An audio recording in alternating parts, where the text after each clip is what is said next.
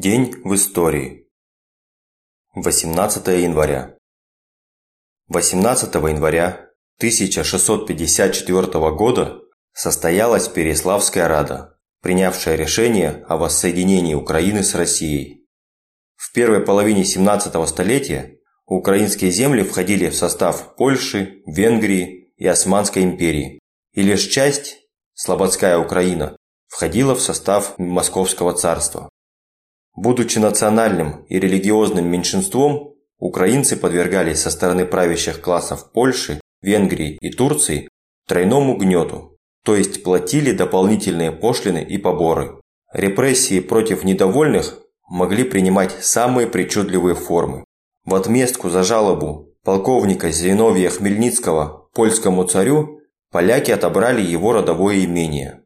Насмерть засекли его десятилетнего сына Григория и увезли его жену Ганну. Они объявили, что ее венчание с Хмельницким не имеет юридической силы, раз было совершено по православному, а не католическому обряду, и насильно выдали ее замуж за польского ротмистра. К обычным крестьянам относились вообще как к скоту. Польское слово «быдло», означающее «скот», попало в русский язык именно так. Поляки так называли украинцев, да и относились к ним соответствующе. Протест против гнета выливался в периодически возникающие восстания. Помочь же восставшим в тот период могла лишь Россия.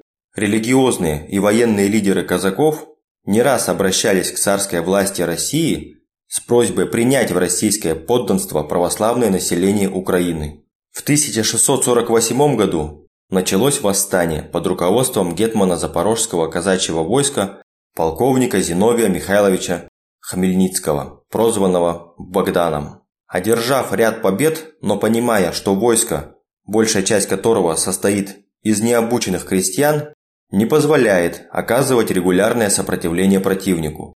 Осенью 1653 года Богдан Хмельницкий обратился за покровительством к русскому царю Алексею Михайловичу, отцу Петра I. 1 октября 1653 года в Москве состоялся Земский собор, на котором было решено, чтобы великий государь, царь и великий князь Алексей Михайлович всея Руси изволил того гетмана Богдана Хмельницкого и все войска запорожское с городами их и с землями принять под свою государскую высокую руку. На Украину прибыл русский посол Василий Бутурлин с решением Земского собора. А 18 января по новому стилю состоялась Переславская рада, собрание представителей запорожского казачества во главе с гетманом Богданом Хмельницким, на котором было принародно принято решение об объединении территории войска Запорожского с русским царством, закрепленное присягой на верность царю. Воссоединение Украины с Россией, конечно, не разрешило классовых противоречий в обществе, но спасло украинский народ от угрозы полного порабощения и уничтожения со стороны шляхетской Польши Султанской Турции и Крымского ханства и обеспечила воссоединение правобережной Украины в конце 18 столетия. 18 января 1912 года открылась шестая Пражская Всероссийская конференция РСДРП. Заседания конференции проходили в Народном доме, в помещении редакции чешской социал-демократической газеты «Право Лиду». В конференции приняли участие 14 делегатов с решающим голосом от организаций Петербурга, Москвы, Центрального промышленного района, Баку, Тифлиса, Киева, Екатеринослава, Николаева, Казани, Саратова, Вильны и Двинска, в том числе 10 рабочих. 12 из них были большевиками, двое – меньшевиками-партийцами, Делегатами с совещательным голосом были четверо большевиков-эмигрантов, но согласно полицейским данным, Ленину, представлявшему редакцию «Социал-демократа», было все же предоставлено право решающего голоса. Некоторые делегаты участвовали в конференции не с самого начала. Все национальные организации и другие партийные группы, а также персонально приглашенные Плеханов и Горький, приглашение на конференцию отклонили на том основании, что ее созывают одни сторонники Ленина.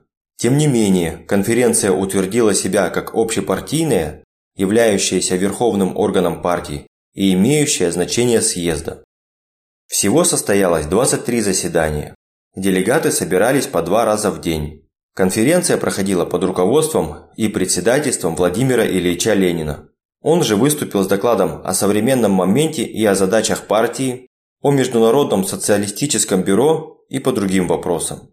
Проекты резолюций и резолюции, принятые на конференции, были составлены Лениным. Конференция констатировала начало нового революционного подъема, свидетельствовавшего, что в России по-прежнему стоял на очереди буржуазно-демократический переворот. Главными лозунгами партии оставались требования программы минимум РСДРП, Демократическая республика, восьмичасовой рабочий день и конфискация помещичьей земли. Обсудив вопрос о задачах социал-демократии в борьбе с голодом, конференция указала на необходимость разъяснения населению связи голода с провалом аграрной политики царизма, а недовольство в народных массах, вызванное голодом, использовать для проведения демонстраций, митингов против самодержавия. Конференция отмечала, что законопроект государственного страхования рабочих, принятый Государственной Думой в январе 1912 года, является издевательством над насущными интересами рабочих и призвала вести против него широкую агитацию в массах. Решительно осудив организованную меньшевиками-ликвидаторами и троцкистами на петиционную кампанию с требованиями свободы коалиций, конференция поставила задачу разъяснять рабочим, что это требование неосуществимо без свержения самодержавия. Конференция определила, что в строительство партии Конференция определила, что строительство партии в условиях революционного подъема должно идти по линии укрепления нелегальных партийных организаций и создания вокруг них широкой сети легальных опорных пунктов по работе в массах. Важнейшим вопросом было очищение партий от оппортунистов. Ленин требовал решительной борьбы против разрушителей партии, ликвидаторов и троцкистов. В резолюции о ликвидаторстве и о группе ликвидаторов конференция заявила, что они окончательно поставили себя вне партии. Это решение означало полное торжество ленинской линии на окончательный разрыв с оппортунистами. Пражская конференция, изгнав меньшевиков из партии, оформила самостоятельное существование большевистской партии.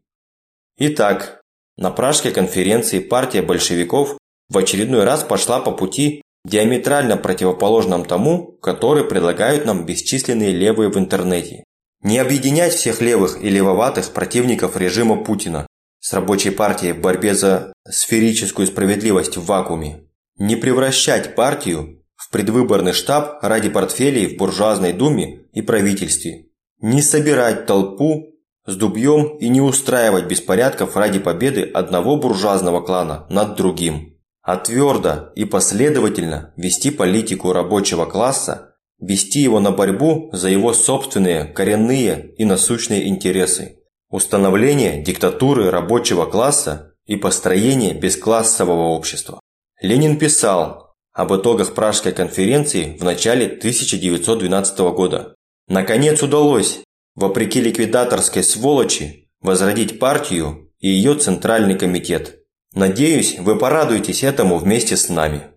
Как видите, Владимир Ильич не стеснялся называть своими именами тех, кто пытался сбить партию с этого единственно верного пути. Вспомните об этом, слушая речь очередного псевдокоммуниста или новосоциалиста – в которой нет ни рабочего движения, ни уничтожения частной собственности, ни уничтожения классов. 18 января 1918 года открылось первое и единственное заседание Всероссийского учредительного собрания в Петрограде.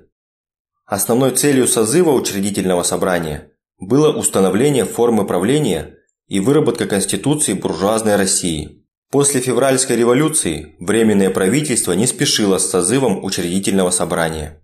Первые выборы были назначены только на 17 сентября, затем перенесены на 12-14 ноября, а созыв собрания на 28 ноября. Фактически же выборы в этот срок были проведены лишь в 39 избирательных округах из 79. В ряде мест голосование состоялось в конце ноября – начале декабря а в нескольких отдаленных округах в начале 1918 года. В этот период состоялась Октябрьская революция, и власть перешла к Советам. Делегатов учредилки это не смутило. Большевиков это тоже не смутило. Хотите заседать? Давайте. Посмотрим, что вы назаседаете. В выборах приняли участие меньше половины избирателей. Всего было избрано 715 делегатов, из которых 370 мандатов получили правые эсеры и центристы, 175 – большевики, 40 – левые эсеры, 17 – кадеты, 15 – меньшевики, 2 – энесы, народные социалисты, партия городской интеллигенции, тогдашние левоватые блогеры и интернет-воены. 86 мандатов получили депутаты от национальных групп. Результаты выборов в разных регионах резко различались. Большевики набрали наибольшее количество голосов в Петрограде, Москве, больших промышленных городах, Северном и Западном фронтах, а также Балтийском флоте. В то же время эсеры лидировали за счет сельскохозяйственных районов и южных фронтов. Временное правительство не озаботилось установлением числа делегатов, достаточного для законности собрания. Для буржуазных представительств это характерно. Точно так же был снят порог явки избирателей на буржуазные выборы в России в 2006 году. Население страны просто перестало ходить на выборы, не помогают уже никакие приписки и агитации. Это само по себе лишает буржуазию опоры в народе и делает шатким ее положение.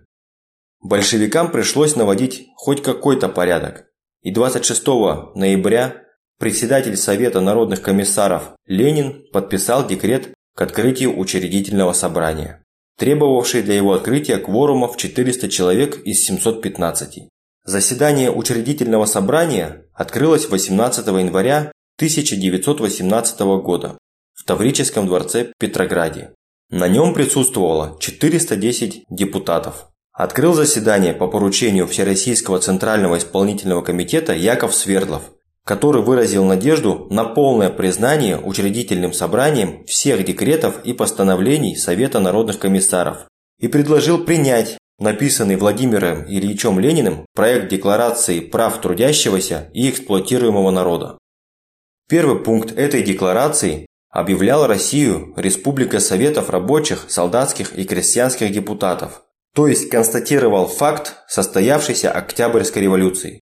Декларация повторяла резолюцию Второго съезда Советов рабочих и солдатских депутатов об аграрной реформе, рабочему контролю и миру. Власть Советов к тому времени была установлена в стране фактически. Но с адекватностью у депутатов учредилки было туго, и они большинством в 237 голосов против 146 постановили, что проблемы индейцев шерифа не волнуют, и отказались даже обсуждать эту декларацию. После чего занялись любимым делом буржуазных демократов – выборами себя любимых и устройством прямо в зале заседаний массы митингов, на которых они вдохновенно рассуждали о судьбах России. В третьем часу ночи большевикам это надоело, и они покинули заседание. Учредительное собрание потеряло кворум, на нем осталось меньше 400 депутатов. В 4 часа утра заседание покидают и левые эсеры, после чего Лишенное кворума, собрание принимает наскоро несколько ничего не решающих решений. Приняли три резолюции, больше не успели, потому что через 40 минут после ухода эсеров этот дурдом утомил даже охрану. Из депутатов-большевиков во дворце находились только Дыбенко и еще несколько человек. Начальник охраны, матрос-анархист Анатолий Железняков, обратился к Дыбенко. Матросы устали, а конца не видно. Что если прекратить эту болтовню? Дыбенко подумал и махнул рукой. Кончай, а завтра разберемся. Железняков через левый боковой вход вошел в зал, неторопливо поднялся в президиум, обошел сзади стол и тронул председательствующего Чернова за плечо. Громко на весь зал, не допускающим возражения тоном сказал «Караул устал. Прошу прекратить заседание и разойтись по домам». Чернов растерянно пробормотал что-то. Депутаты стали пробираться к выходу. Никто даже не поинтересовался, будет ли следующее заседание. На следующий день на дверях Таурического дворца, где проходило заседание, висел амбарный замок, а возле стоял вооруженный караул. Тратить время и деньги на эту говорильню в России никто не собирался. Но повторимся, с адекватностью у многих депутатов учредилки дело обстояло совсем плохо. Разбежавшись по России как тараканы, они немедленно начали кучковаться и изображать из себя законную власть. Под эгидой Белого движения и иностранных интервентов, разумеется. Ряд депутатов собирался в Самаре, где эсерами был образован комитет членов учредительного собрания «Камуч». Еще одну группу депутатов в Екатеринодаре организовал Шрейдер. В сентябре 1918 года эти и другие группки сформировали Временное Всероссийское правительство, директорию, под председательством правого эсера Авксентьева. Для создания госаппарата директория переехала в Омск, где это второе Временное правительство и было свергнуто Омским гарнизоном. Верховным правителем России был провозглашен английский подданный и герой российских капиталистов адмирал Колчак Александр Васильевич. Рыцарь Белого движения был слишком занят обменом богатств России на военную помощь Антанты, и ему толпа крикливых неадекватов была ни к чему. Поэтому, после неудачной попытки большевиков в декабре 1918 года начать восстание в Омске, почти все депутаты вместе с несколькими десятками большевиков были расстреляны и заколоты штыками на берегу Иртыша в соответствии с приказом номер 150 Колчака и его личным указанием. Нечто похожее ждет и нынешнюю Думу, ведь она уже сейчас является простой прокладкой между правящей группой буржуазии и народом, послушно оправдывая законами любые желания правящего класса. Когда правящий класс выбросит использованную прокладку и перейдет к прямому управлению – вопрос времени. 18 января 1942 года началась Вяземская воздушно-десантная операция. Это одна из операций в ходе Ржевско-Вяземской наступательной операции. Немцев только-только отогнали от Москвы, и целью всего наступления было окружение и уничтожение группы армий «Центр». Целью же десантной операции было сковать действия противника, перерезать коммуникации и не допустить его организованного отхода. К середине февраля в районе Вязьмы сложилась крайне тяжелая обстановка. Частям Красной Армии не удавалось окружить немецкие войска, и бои приняли затяжной характер. Тем не менее, оставшись в тылу противника, 4-й воздушно-десантный корпус во взаимодействии с 1-м гвардейским кавалерийским корпусом и частями 33-й армии вел активные боевые действия. Объединенная группа овладела районом южнее Вязьмы и удерживала его до конца мая, сковав несколько немецких дивизий. В ночь на 26 мая группа прорвала кольцо окружения и двинулась в направлении Кирова, действуя по немецким тылам. 24 июня 1942 года десантники и кавалеристы вышли на соединение с войсками 10-й армии. Более полугода сражались советские десантники в тылу врага. 18 января 1943 года прорвана блокада Ленинграда. 12 января После артиллерийской подготовки, начавшейся в 9 часов 30 минут и продолжавшейся 2 часа 10 минут, в 11 часов 67-я армия Ленинградского фронта и 2-я ударная армия Волховского фронта перешли в наступление и к исходу дня продвинулись на 3 километра навстречу друг другу с востока и запада. Несмотря на упорное сопротивление противника, к исходу 13 января расстояние между армией сократилось до 5-6 километров а 14 января – до 2 километров. Командование противника, стремясь любой ценой удержать рабочие поселки номера 1 и 5 и опорные пункты на флангах прорыва, поспешно перебрасывало свои резервы, а также части и подразделения с других участков фронта. Группировка противника, находящаяся к северу от поселков на берегу Ладожского озера, несколько раз безуспешно пыталась прорваться через узкую горловину на юг к своим главным силам. 18 января войска Ленинградского и Волховского фронтов соединились в районе рабочих поселков номер 1 и 5.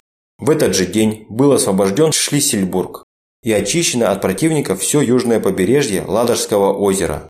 Пробитый вдоль берега коридор шириной 8-11 километров восстановил сухопутную связь Ленинграда со страной. За 17 суток по берегу были проложены автомобильные и железные дороги, в последующем войска 67-й и 2-й ударной армии пытались продолжить наступление в южном направлении, но безуспешно. Противник непрерывно перебрасывал в район Синявина свежие силы. С 19 по 30 января было подтянуто 5 дивизий и большое количество артиллерии. Чтобы исключить возможность повторного выхода противника к Ладожскому озеру, войска 67-й и 2-й ударной армии перешли к обороне. К моменту прорыва блокады в городе оставалось около 800 тысяч человек гражданского населения.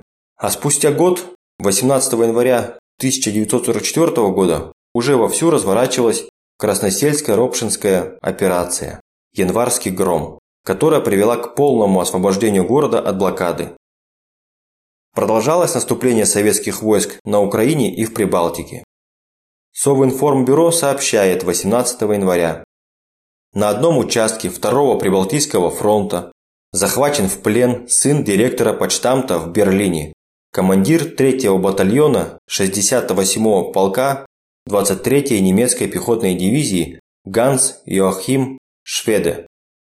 Военнопленный рассказал, «Я прослужил в 68-м полку свыше пяти лет, участвовал в польском и французском походах, за всю польскую кампанию в полку выбыло из строя лишь несколько человек.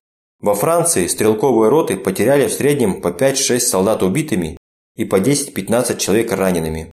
В России наши потери ни с чем не сравнимы. Только за две недели боев в районе Невеля дивизия потеряла убитыми более 3000 человек и вынуждена была отступить. Уже третий год немецкие войска в России терпят одно поражение за другим. Немецкая армия истекает кровью.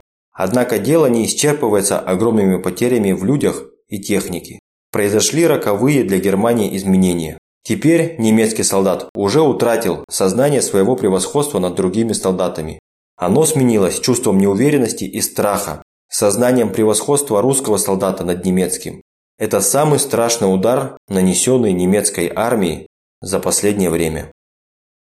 18 января 1945 года войска рабоче-крестьянской Красной Армии успешно проводят одновременно три наступательные операции – Висло-Одерскую в Польше, Восточно-Прусскую и Будапештскую в Венгрии. И да, это та самая армия, которая громила войска Колчака и Деникина. 18 января 1961 года в ходе 6-й советской антарктической экспедиции на побережье земли королевы Мод, 80 километров от берега моря Лазарева, была открыта полярная станция Новолазаревская.